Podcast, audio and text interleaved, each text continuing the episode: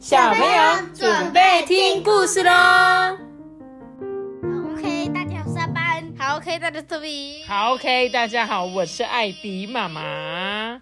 最近呢，很少收到大家的留言哦。我们现在留言都已经放到故事的后面，不知道那 那几天那个最近的小寿星有没有听到他们自己的留言？希望你们有听到，好不好？一定要听到后面才会听到自己的留言，好吗？好的，然后有事呢，也可以欢迎你们到 IG。呃，留言给我，我一样会在节目上面回应你们的，好吗？好，那我们今天来讲这本故事书，叫做《想读书的熊》。是这只熊呢，它非常非常的就是怎样有知识性，它很想看书。虽然它是一只熊，但是它就是想读书，可以吗？可以吗？请问一下，治愈的熊，没错，可以，对不对？好，很棒，智商比我们高，应该会哦，因为它太喜欢读书了。就是像像那种男生不能穿裙子的那种合理那种，哦，所以你觉得熊也可以读书啊？怎么可以说熊就不能读书？是不是？好，我跟你讲，我们就来听这本故事书。来，乔治呢，常常坐在树林边的长椅上，张大眼睛啊，望着很远的山丘。他想很多有关于生命的事情啊，生命啊是多么美好啊！他想说，哈哈哈好多快乐的事情哦。可是就这样吗？他一直在想，就只是这样而已吗？他的兄弟姐妹呢，从来啊不太会去想一些什么，他们就是聊天啊、钓鱼啊，做那些依照惯例的熊会做的事情，一遍又一遍讲同样重复的故事，就觉得很快乐啊。可是乔治觉得很无聊，他不想再做那些依照惯例熊会做的事情了，他想要做一点别的。可是做什么呢？他一直在想。哎，我觉得他是一只什么熊，你知道吗？有哲学的熊。嗯，对不对？就是脑中有哲学思想的人才会讲这件事情。就是，哎，你们这样很快乐，可是我就不想要，只是每天重复做这样子的快乐而已啊！我想要做一点别的。有一天呢，这乔治啊，在森林里面闲逛的时候，发现树荫底下有一本书。他想说，呃，这一定是某个人遗失的东西吧？多有趣啊！书里呢有很多图啊，画着一只熊，就跟他一样哎。其他几页啊有很多的文字，每一个字呢，即使是很小的字，都在说某个意思。他想要是他知道这是什么意思就好了。而且啊，这只熊过着刺激又兴奋的生活，不像我啊。乔治叹了一口气，突然他想到一个聪明的主意，他急忙跑回去告诉其他的熊。妈咪，他不是说书里面的熊跟他一模一样，对，那他不就有可能无限循环吗？没有啊，就是呢，这个故事你说不是？他在讲的是，他是一只觉得他的生活很无聊的熊，可是他看着书里面这只熊，为什么里面那只熊感觉好像过很多他从来没过的生活？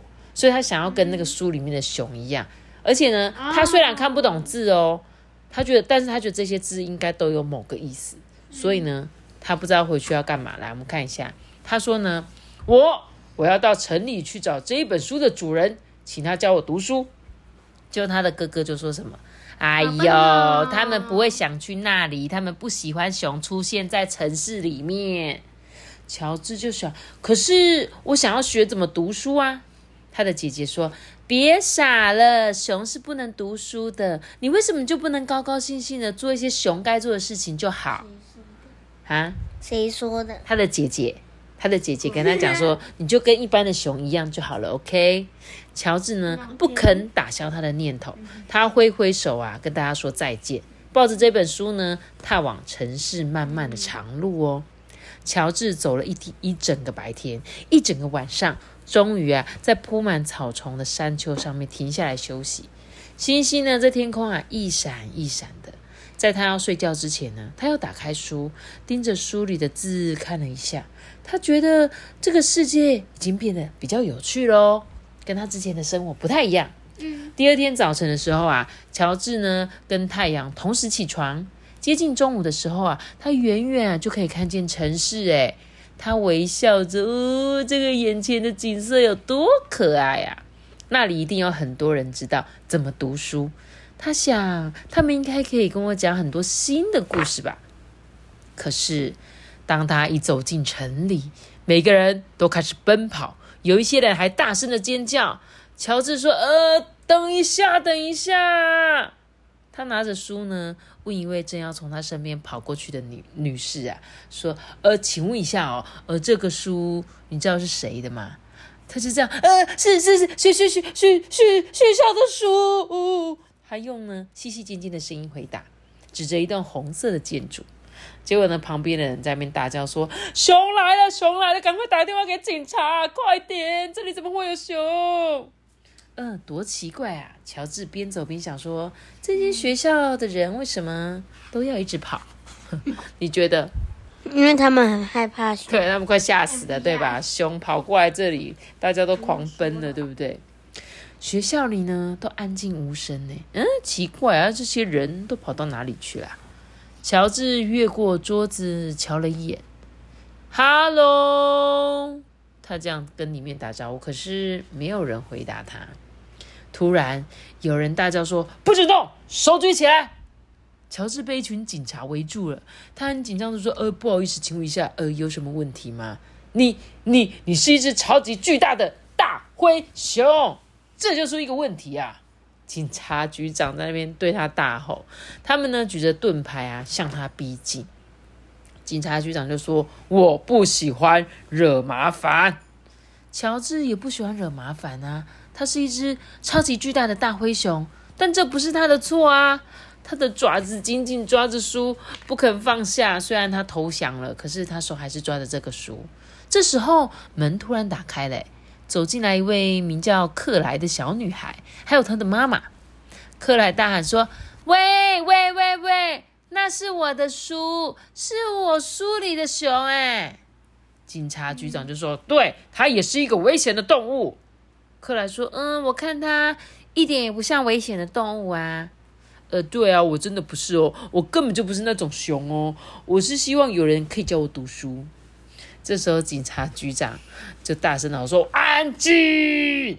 可是克莱不听他的话，他就说：“哎，我正在学怎么读书，哎，我们可以一起学啊，妈妈可以吗？”克莱呢，看着他妈妈呢，他妈妈看着乔治。他看得出来，他应该是非常友善的熊啊。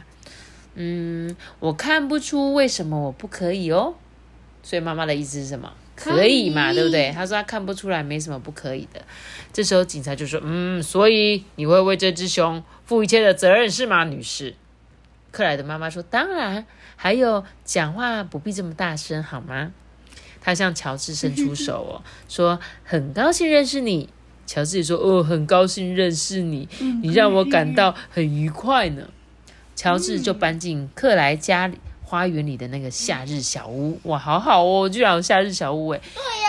每一天呢，放学以后啊，克莱就会把那一天学到的都告诉他哦。没多久，乔治就学会了所有的英文字母嘞。嗯。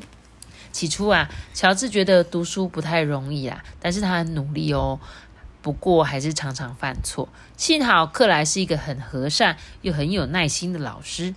警察局长呢，有时候也会来看看他们的情况。他会带来一些最喜欢朗读的诗集呢，朗读给乔治听，像是“我的爱像红色的红色的玫瑰” 类似这种小诗。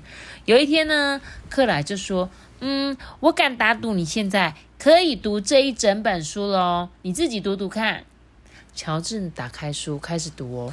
从前有一只大棕熊，他发现树荫底下有一本书。